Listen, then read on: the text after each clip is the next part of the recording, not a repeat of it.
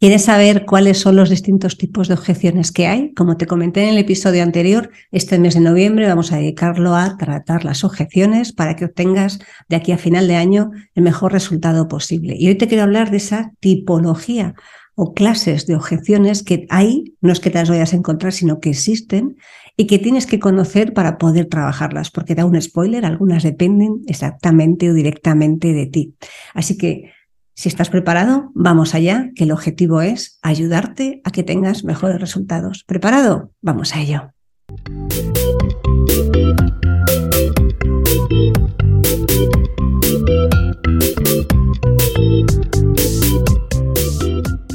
Hola y bienvenidos a el podcast de las ventas. Mi nombre es Marta de Francisco, llevo casi 30 años vendiendo y quiero compartir contigo a través de este podcast lo que he aprendido y continúo aprendiendo cada día para ser mejor profesional de las ventas, obtener mejores resultados y ser, ¿por qué no?, mejor persona, porque ya sabes que lo uno va unido a lo otro. ¿Estás preparado? Comenzamos con un nuevo episodio.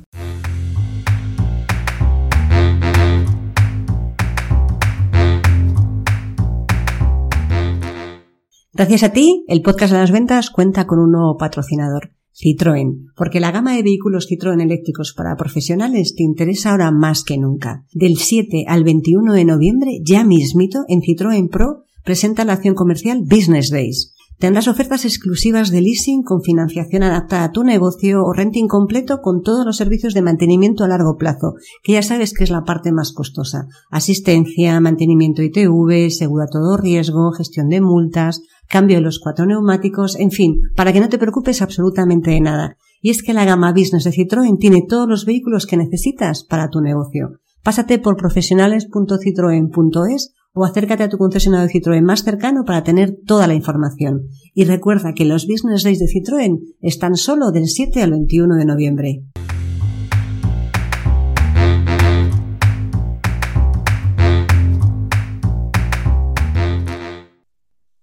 Hola a todos y bienvenidos a este nuevo episodio del podcast de las ventas. Ya sabes que mi nombre es Marta de Francisco y que en este canal de comunicación vas a encontrar información sobre ventas, emprendimiento, desarrollo personal, calidad de vida y todas aquellas cosas que nos ayudan y todas aquellas cosas que nos ayuden a ser mejores profesionales y mejores personas, porque ya sabes que somos lo uno y lo otro. Y como te comentaba en la introducción, lo que te voy a contar en este episodio es un trozo pequeñito del contenido de uno de mis cursos en el que trato toda la parte de objeciones y cierre de la venta. Y aquí, en este tipo de objeciones, en los distintos tipos de objeciones que vamos a ver, es muy importante que las conozcas porque te van a ayudar a identificarlas, a saber cuando la veas delante o para que te prepares tú o para poder discernir si tiene sentido que le dediques tiempo a una objeción o no, o para que te pueda ayudar a saber encaminar la conversación de ventas en una dirección o en otra. Y antes de empezar con cuáles son los distintos tipos o las distintas clases de objeciones, que no, ya te adelanto que no son tiempo, dinero, producto, confianza, no, no estoy hablando de esas.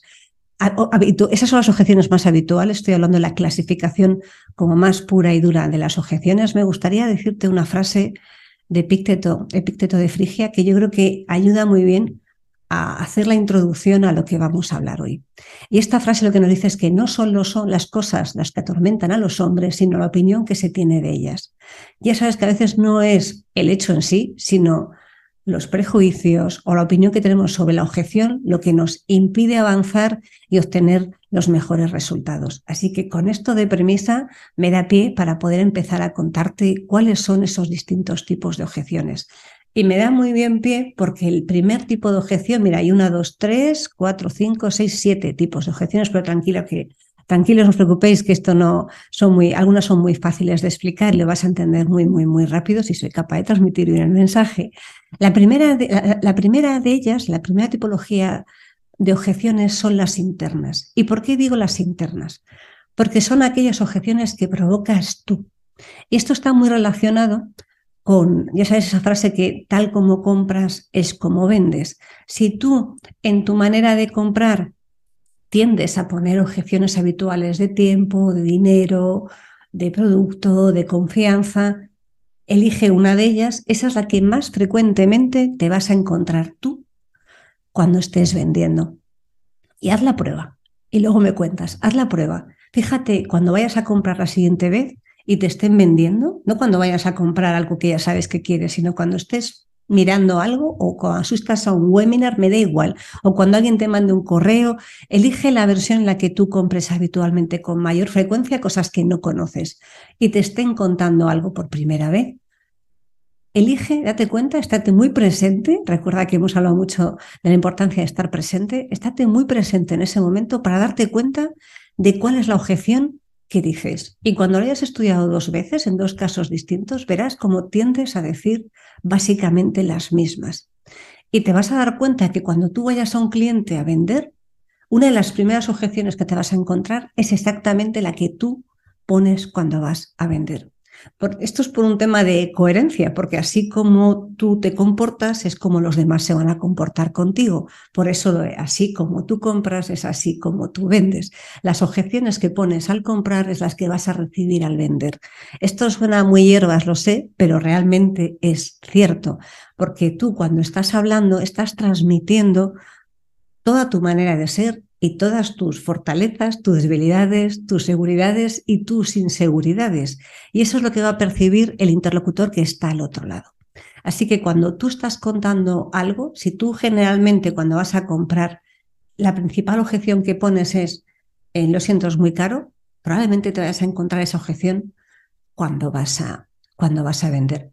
Yo al principio esto decía, de verdad, hace años, de verdad que esto es así, y probé os lo prometo, ¿eh? me, analicé a mí misma y me analicé a mí misma y me di cuenta que efectivamente ponía muchas veces la objeción de precio. Y luego ya veremos, sea o no sea cierta, pero la primera que ponía era esa. Y me di cuenta de que cuando yo iba a vender, la principal objeción que me salía era precio. Y dije, ¿y si cambio? Porque es muy difícil hacer cambiar a otra persona, pero es mucho más sencillo, entre comillas, que cambies tú. ¿Y si soy yo la que cambia y no pone la objeción del precio, sino que en vez de decir de primeras, esto es muy caro, voy a, bueno, analizar, que me cuente un poco más, que pueda ponerlo en su justo valor para decidir si después realmente es caro o no? Pues te aseguro que eso al final tuvo repercusiones, ya sabes, causa y efecto. Y de repente, o no tan de repente, de hecho otro día esto leía un libro maravilloso, El síndrome del de repente, eso da para otro episodio del podcast, y en un momento determinado algo cambió el momento en el que yo cambié, en un, no es automático, ¿eh? en un periodo de tiempo relativamente corto, empecé a notar ese cambio. Y por eso yo te cuento cosas que me pasan a mí y que habitualmente, bueno, pues me suceden y me ayudan a tener claro, bueno, pues eh, este, este tipo de, de tipología, este tipo de casuísticas que hacen que lo pueda aterrizar y pueda contarte si realmente a mí como persona me ha funcionado o no. Bien, esta es la primera de las opciones. La primer, el primer tipo de objeción es la interna, la que tú provocas. Y el segundo, ¿cuál es? La externa. La externa es la que no está provocada porque efectivamente, aunque yo siempre te he dicho, ¿te acuerdas del episodio pasado en el que te decía que tenías que responsabilizarte de todas las objeciones. Yo no estoy hablando de que no te responsabilices de ninguna, te tienes que seguir responsabilizando. Esto que te cuento en este episodio es complementario al episodio anterior, así que si no lo escuchaste, te animo a que vayas y lo escuches, que es un episodio cortito donde te hablo de los cinco secretos para tratar objeciones. Bien, las externas son las que realmente no están provocadas, porque imagínate que tú has hecho un gran trabajo, que es un trabajo continuo, de mejorar, analizar y saber cómo lo haces, cómo te comportas tú, para que haya coherencia entre lo que tú eres, haces y tienes. Recuerdas el ser, hacer y tener. Bien, para cuando tú ya esto lo tienes más o menos integrado, porque el 100% no lo tiene nadie, sino que es un trabajo continuo, y ya seas capaz de transmitir desde el punto de vista neutro Neutro no significa sin emoción, sino sin tus cargas emocionales encima, sin tus, uh, ¿cómo diría yo? Sí, quizás sin tus cargas emocionales hacia afuera, sin transmitir, iba a decir, tus porquerillas hacia afuera. Cuando tú ya transmites el mensaje de manera neutra, tranquilo, relajado y coherente, a tu cliente le pueden surgir dudas que son normales y naturales de una venta. Le puede surgir una objeción y esa es la objeción externa, la que surge y nace del cliente. Y dentro de las objeciones que son externas, luego vamos a ver que hay distintos tipos. Pero digamos que la interna es la que provocas tú y la externa es la que nace de manera más o menos neutral de tu parte, o sea que digamos que sí que es propia del cliente que tienes delante. ¿Y por qué es importante saber diferenciarla? Porque no es lo mismo una objeción que tú provocas, porque cambiando probablemente tu actitud durante la conversación seas capaz de anularlo, que una, una, objeción que es externa y provocada por el cliente, a la cual tienes que intentar averiguar, bueno, pues el resto de tipologías que vamos a ver después. Pero digamos que con esta estás como separando tu mundo del mundo del cliente. Este es como el primer gran grupo de tipo de objeción, propias mías que yo provoco o externas que provoca el cliente. Vamos con los otros dos que en realidad se agrupan en tres, que son la válida, la válida pero y la inválida. Y esto, con esto, ¿qué quiero decir? La objeción válida, las objeciones válidas son, es la objeción. ¿Te acuerdas lo que te contaba en el episodio anterior? Generalmente solo hay una. Es la objeción. La objeción que tienes que tratar. La objeción que tienes que saber cómo contar, preguntar, atender, aceptar, sin discutir, bueno, con todo lo que te he contado ya, y con todo lo que tú ya sabes que llevas años vendiendo para tratar objeciones es la objeción en mayúsculas. Las objeciones válidas son las reales, las que tienen una base psicológica, eh, real, técnica, da igual. Son las que tienen una base, elige la categoría que vaya por detrás, pero que realmente es lo que hace que al cliente le impida comprar. Es la objeción real, la válida. No hay ninguna otra, es la objeción. Y esa es la que tienes que saber tratar con todos los mecanismos que, bueno, que ya hemos visto y que iremos viendo pues, a lo largo de los siguientes episodios. Luego tenemos la objeción válida pero. ¿Y esto qué significa? Una objeción válida pero. La objeción válida pero es una objeción que es real, pero no es tan grave como la objeción válida sin el pero y no te impide llevar al cliente a la cierre. Es decir, es una objeción que tiene cierto peso, pero no es una objeción tan contundente, sigue siendo real, pero no es una objeción, por así decirlo, grave. Es una objeción poco light que te obliga a que sí, que la trates, pero que no tienes que dedicarle tanto tiempo con una objeción real a la que sí que tienes que argumentar, tratar, rebatir. Aquí probablemente aplicando un par de técnicas rápidas de tratamiento de objeciones lo consigas llevar al cierre. Digamos que es dentro de las objeciones reales la objeción real, válida, más sencilla porque no es un impedimento real. Es válida, pero no te impide llevar al cliente al cierre. Y luego están las objeciones inválidas. Las objeciones inválidas o no válidas son aquellas objeciones que no son objeciones, es decir, son excusas. Son generalmente maneras de poner algo que le impide al cliente comprar, pero porque realmente tiene miedo a comprar. ¿Os acordáis lo que os contaba en el otro episodio? ¿no? El 50% más o menos de las personas no es capaz de comprar la primera, sino que necesita un pequeño empujón.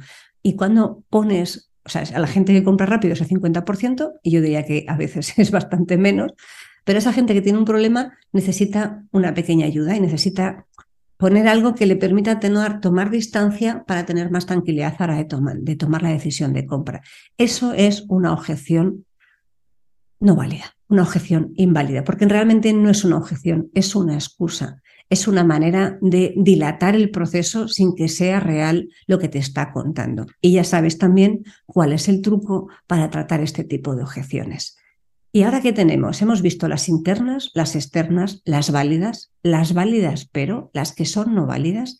Ya nos quedan otros dos tipos de objeciones, que son las manifestadas, las que te dicen, las que tú oyes o te escriben, y las no manifestadas, la que no te dicen, no oyes o no te escriben. Es decir, entre las que tú eres consciente, porque te lo están transmitiendo, y las que no eres consciente.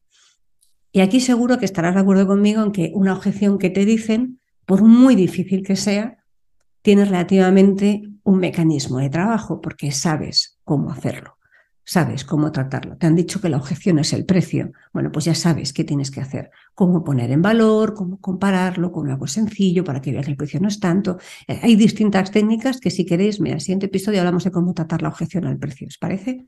Venga, pues tenemos esto claro. Y ahora, ¿qué hacemos con una objeción que no nos dicen? Es la peor de todas, porque a lo mejor te pueden decir una objeción no válida, que tú sabes perfectamente que es no válida, pero en realidad hay una mucho más gorda que es válida, que es externa o interna, me da igual, y que está sin manifestar. Fíjate que podemos combinar varias de ellas, ¿no? Puedes tener eh, una objeción inválida, interna o externa, y manifestada, y puedes tener una objeción no manifestada, que es válida y que sea interna o externa. ¿Y qué pasa cuando tenemos una objeción no manifestada? La objeción que no se sabe, la no dicha, es la más peligrosa, porque tú no puedes solucionar lo que no sabes que tienes que solucionar. Y esta es la que tú, cuando te des cuenta de que aunque parezca que te ha puesto una objeción inválida, generalmente llegas a darte cuenta de que hay una objeción no manifestada cuando has visto que te están poniendo muchas objeciones que son no válidas. Entonces tú dices, aquí hay algo, te das cuenta, a nada que observes a la persona, te das cuenta de que hay algo ahí que, ¿qué es? ¿no? Hay algo aquí que hace que no me cuadre todo lo que me está diciendo. ¿Qué es? ¿Qué es? Ahí es tu trabajo, el insistir y preguntar y preguntar y preguntar y preguntar y preguntar, porque si no consigues averiguar y que salga a la luz esa objeción no manifestada, no vas a vender. Fíjate que puedes vender con una objeción válida, manifestada, interna, con una objeción válida, válida pero, manifestada, externa, pero no vas a poder vender con una objeción no manifestada, ya sea inválida o válida o interna o externa, porque si no la conoces, no vas a ser capaz de darle resolución. Por eso seguramente en todos los episodios o en todas las veces que hablo de objeciones, insisto en la necesidad de preguntar cuando estás tratando una objeción, preguntar, no solo dar por hecho cuando la rebates o la tratas, que ya has validado que eso está solucionado, sino que preguntes siempre si hay alguna duda más, si hay algo que le, que no, no preguntes nunca directamente si hay algo que le impida comprar. Simplemente pregunta si tiene alguna duda más, que si ha quedado contento, si necesita que le des alguna explicación adicional e insiste todas las veces que consideres necesario, incluso de verdad, si llega el momento en el que por más que te dicen sí, sí, todo claro, pero no consigues avanzar, si te está diciendo que el precio le parece correcto, que el tiempo le parece correcto, que el producto le parece correcto, que confía en ti, que confía en la empresa, pero no compra, ahí tienes dos cosas. O tú no es capaz de llevarlo al cierre, o realmente hay una, una objeción ahí que está no manifestada.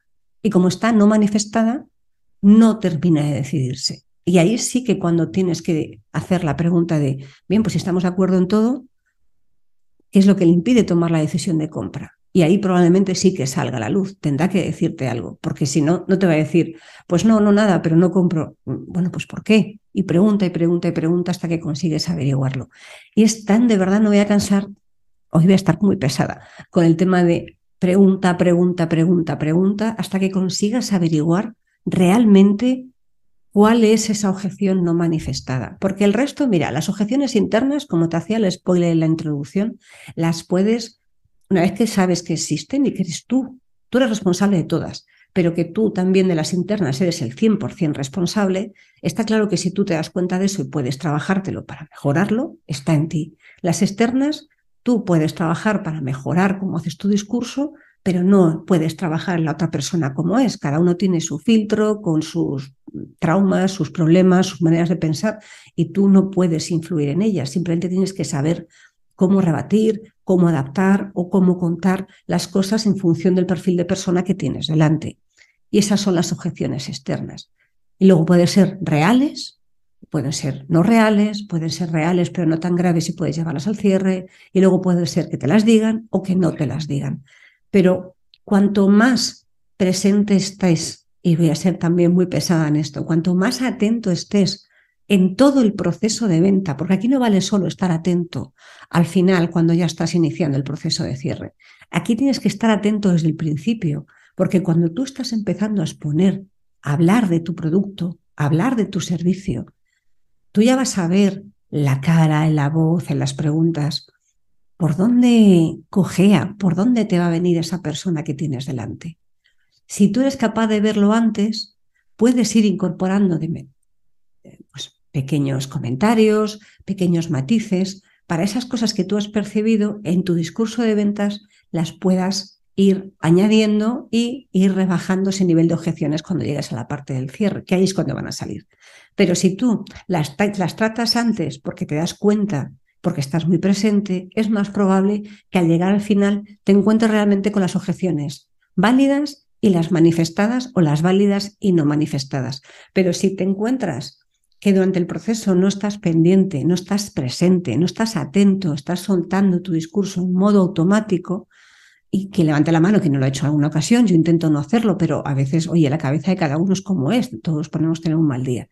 Si no estás presente durante todo el discurso y no estás presente además pendiente de lo que vas a decir en cuanto termine de hablar la otra persona, en vez de estar pendiente de lo que te está diciendo y de cómo te lo está diciendo, si no estás atento a esos pequeños detalles, se te van a escapar muchas cosas y al final te vas a encontrar rebatiendo un montón de objeciones que son no válidas, rebatiendo un montón de excusas. Procura que las excusas las puedas ir incorporando en la parte de presentación del producto, para que cuando llegues al cierre te encuentres con las válidas, las válidas pero, y sobre todo que estén manifestadas. Porque cuando vas tratando las excusas al principio, cuando llegues al cierre, si realmente surge una objeción que es real, la tendrá que decir porque el resto lo ha ido tratando por el camino. Así que con esta pequeña charla que te he dado sobre los tipos y las clases de objeciones, espero que te pongas a ello. Trabájate muy bien la parte interna, porque como te decía en la frase de Pícteto, no es lo que sucede fuera, es lo que tú percibes de fuera lo que hace que las cosas sean de una manera o de otra. Así que si te tomas las objeciones con alegría, porque son el primer paso para la venta, además analizas cómo eres tú cuando compras para poder variar esos patrones y por lo tanto provocar en tus conversaciones de venta un patrón diferente, eso también te va a ayudar. Y si estás muy presente a lo largo de toda la conversación de venta en cómo reacciona tu cliente, vas a ser capaz de incorporar toda esta información de manera que cuando llegues al cierre vas a llegar con las mayores probabilidades de éxito posible. Así que te dejo con estos ejercicios y nos vemos y nos escuchamos en el siguiente episodio. Hasta la próxima.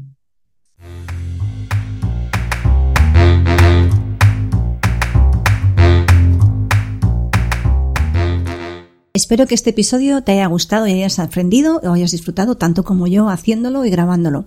Si te ha gustado, te ha aportado o de alguna manera ha hecho que te obligue a pensar un poco más, te voy a pedir un favor.